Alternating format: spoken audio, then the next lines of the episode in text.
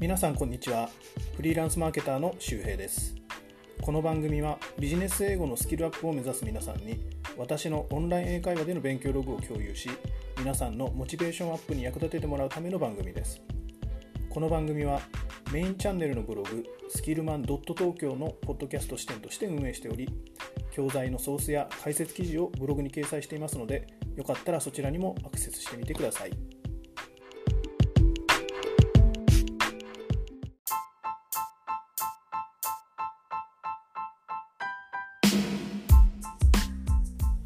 今回のテーマは企業買収のニュースから学ぶビジネス英語フレーズになります。グローバル企業のネスレが自社の傘下にあったハーゲンダッツなどのブランドを他社に売却したという話です。企業買収のニュースでよく見かけるような表現をたくさん学ぶことができますのでよかったら聞いてみてください。それではどうぞ。Yep. Okay, so let us go to the article. Do you want to read by parts or do you want to read the whole article? Uh, so I'd like to read it by part, please. Okay, so please read the first two paragraphs. First two, okay. Um, Swiss multinational food and beverage company Nestle is turning over its ice cream enterprise in the United States to UK based ice cream manufacturer uh, Froneri. The deal uh, which puts brands like Nestle ice cream and Haagen-Dazs uh, under F- uh, Froneri's management, costs four billion. The acquisition makes Froneri the second largest ice cream manufacturer in the world, next to Unilever, uh, which has uh, Ben and Jerry's and Selecta under its portfolio. Okay, so what brands does the deal put under Froneri's control? Um, um, it's um, Nestle ice cream and Haagen Dazs. Yes, that's correct. Mm. So, any questions regarding the first two paragraphs? Uh, hold on, please. Um, I think I am okay. Thank you. Okay, so you're welcome. Please read the next two paragraphs. Next two, okay. Um, Froneri has been in the ice cream industry since 1932, but under a different name. It became known as it is today when, in 2016, it gained control over the combined products of Nestle in Europe and R&R, an England-based ice cream manufacturer. Since its establishment, Froneri has expanded its reach in Europe, Latin America, Africa, and Asia Pacific. With its largest acquisition, uh, with with its uh, latest acquisition, uh, the ice cream manufacturer gains a wider market and stronger global presence. Okay.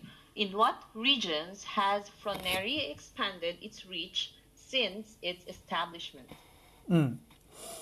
Uh, they expanded its reach in Europe, Latin America, Africa, and Asia Pacific.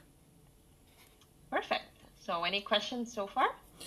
Yes, um, I actually didn't understand the phrase uh, in the first paragraph, second phrase. It became known as it is today when in 2016 it gained control over the combined products of Nestle, Europe and R&R, England-based ice cream manufacturer.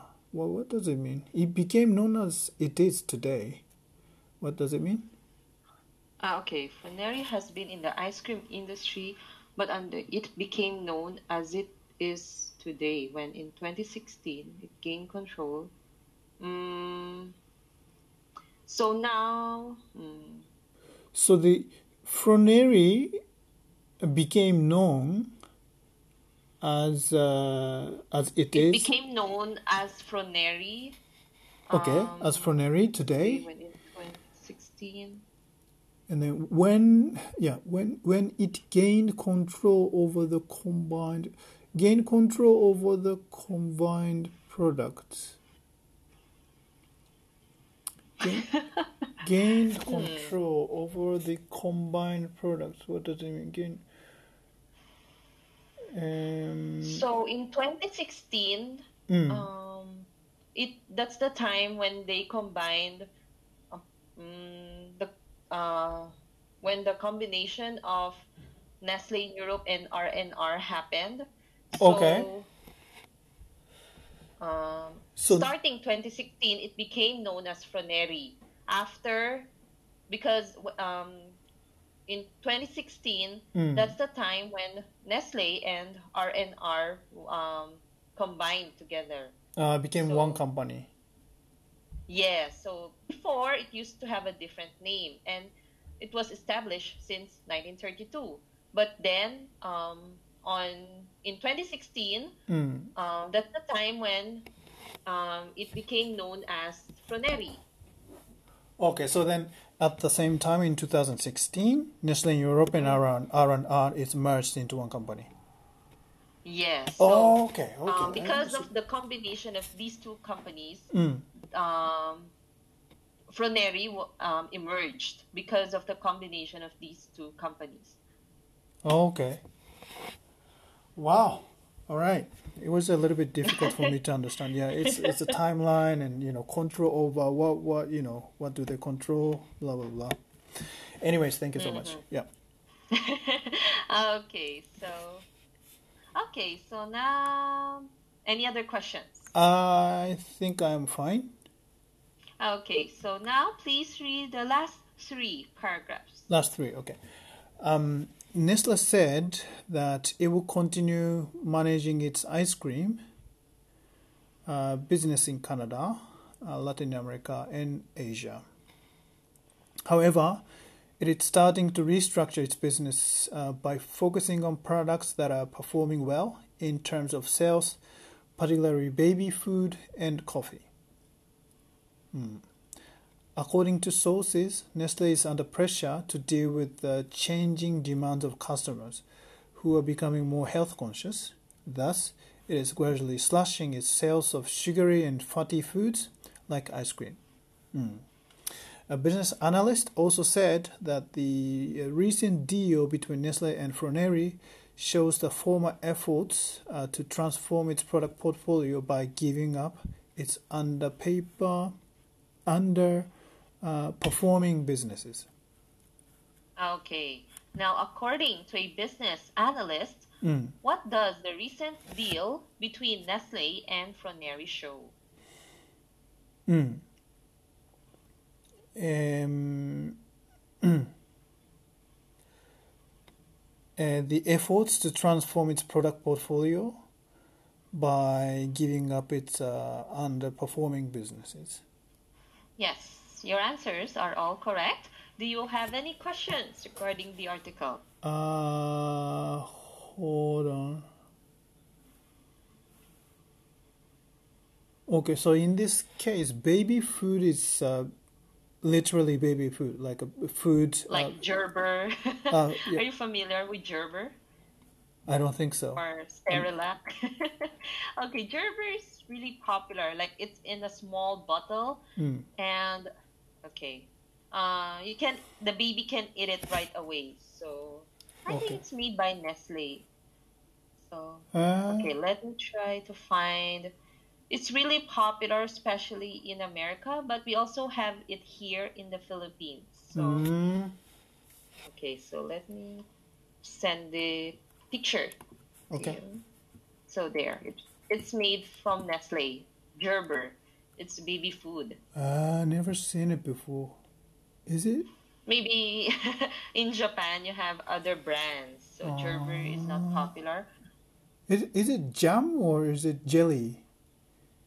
Ah, it's like okay. So imagine you made your own. For example, you put all kinds of vegetables in a blender and you mix it all together with vegetable and water, Mm. and the consistency, the thickness of it is same like this one here. Oh, okay. So it's literally like uh, very how, how do you call like a healthy food for for kids. right, right. Wow. So you, for example, when you travel, like me, I used to buy lots of this, and it's very convenient. Like my when my uh, my child is still small, I bring this bottle with me all the time, Mm. and during lunchtime, I'll just open up a bottle and feed directly to my um, baby. Oh, okay. I understand. All right. okay, so other questions? Um, hold on, please. Um, um, so this uh, the in the last paragraph, uh, the it says like a former effort right? And the former effort means Nestle. Former the first one, so it means Nestle. Yeah, Nestle's uh, Ne- Nestle's how do you call it? the fact that Nestle uh, sold you know their portfolio to Froneri. That's the former effort. Mm. Mm. Right. Okay. Like products that are not performing well. Be- hmm Yes. Okay. All right. All right. Thank you so much. okay. So, are you ready for the discussion questions? hmm Okay. So first, given the changing demands of consumers, Mm. do you think it was a good move for Nestle to give up its I- U.S. ice cream business? Why or why not? Um, if they if they think the ice cream business is not profitable anymore for them, Mm. I think it's a good move because basically company needs to perform well as long as they are, uh, you know, uh, they become a public company, you know. Mm. So I think uh, that's a natural move if you're a company CEO, you know, to perform well, to keep performing well. Mm. Yeah. Okay, but what if? Um, bef- uh, so it says here that people are becoming more health conscious. So what if Mm. the people decided they want change? Now they want to eat ice cream. So, but since they remove ice cream, Mm. um, their um, ice cream business. Mm. So was is it still a good move, or do you think they made the wrong decision? Um, I think that's a good question. If um if they if they need to meet meet the customer needs, Mm-hmm. and if, if Nestle's uh, passionate customer still saying, uh, "I like to eat, uh, you know, more like a sugary food," Mm-hmm. maybe it's a little bit harder for them to ignore that kind of opinion because basically, company is for the consumer. Mm-hmm. not the investor. Of course, the company itself is owned by investor, but not basically not for the investor. The company company is basically operating, you know, the operation for the customer. So I think uh, it's a little bit difficult to, you know, give it up. Ah, so do you think it would be better if they just limit the production of ice cream, but not entirely um, remove the ice cream for um, from its um, business business options? Mm. So um, if I were the CEO of the company, Mm-hmm. if um, if a little bit higher price would be acceptable for consumer, Mm, I'd like to change the price maybe- because that way the company can be more profitable. mm-hmm. So then, Ah. the, so then the company will be more sustainable, and then for consumer Ah, as well. Yeah. Okay, thank you for answering that. So next, now that people are looking for healthier options, Mm. how do you think ice cream businesses can still continue to grow? Okay. Um, recently in Japan, of course, you know, uh, people are more health conscious, and then and then some people are uh, started to be interested in like uh, building a muscle and stuff. And uh, you know, the other day when I went to the convenience store, I found this uh, like uh, looking new ice cream uh, that said this this product contains a protein. Okay. So uh, if you if the ice cream product can shift to that kind of variety, Mm. uh, there's there will be still more room to survive and still you know to be looked new from the consumer. Mm. So maybe that's one idea. Okay. Yeah. You're right. Or maybe non-fat ice cream. Yeah, that's right. Yes, yes, yes. Or ice cream made from natural fruits, right? Mm. Okay, very good. Next, what kinds of businesses do you think will thrive amid the increasing demand for healthier products? Mm,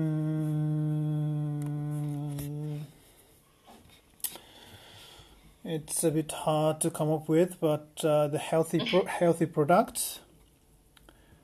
Um, I don't know if this is healthy or not, but uh, the recently, like uh, how do you call, like a food tech, food technology, the term called food tech, it started to be like uh, um, described in the you know business news, especially in the startup scene.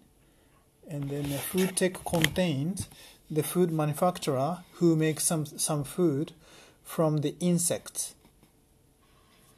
Insect. Mm. Insects? In, in insects, Okay. you know, like uh, how do you call insects? uh-huh. Yes, the small, Yeah. like bug. Mm, Or- bug. Okay. So that is one way. Uh, I don't know if we, if it can be described as uh, described as healthy, mm. but the the you know that kind of that kind of business genre is trying to attack the uh, how do you call it? like uh, the food crisis Mm. worldwide. Okay. Mm. So Environmental aside issue. from okay, sorry. Yes, so aside from offering products that are healthier, Mm. how else can businesses nowadays win more customers? Especially during our current situation about the virus. I mean, um, lots of businesses Mm. um, were affected. So, um, Yeah. how can they win more consumers nowadays? Uh, using the internet technology to the fullest. Mm. So now I don't know, you know, how the Philippine situation is going on, but uh, the Tokyo situation in Tokyo, like Uber is Uber Eat is doing great. Yes, so food deliveries. mm, food delivery will be one of the promising industry maybe. Mm, okay, I see. Well, thank you for um, sharing your thoughts with me during the discussion. So, do you have any questions? I? I think I'm good. Thank you so much. Okay, so thank you. You did really well, especially in the discussion part. So, great job. Okay, so now I just sent you my feedback on the chat box. So, again, vocabulary slash to reduce. Okay. Okay, for example, prices have been slashed by 50%. Mm. Next, let's just pronounce this word here. This is clothes. Clothes. Yes, that's right. So, Okay. and do you have any questions? I'm good. Thank you. Okay, so thank you very much. And I hope I can have another lesson with you soon. And have a great weekend, Shuhei san. Thank you so much. Bye. Bye.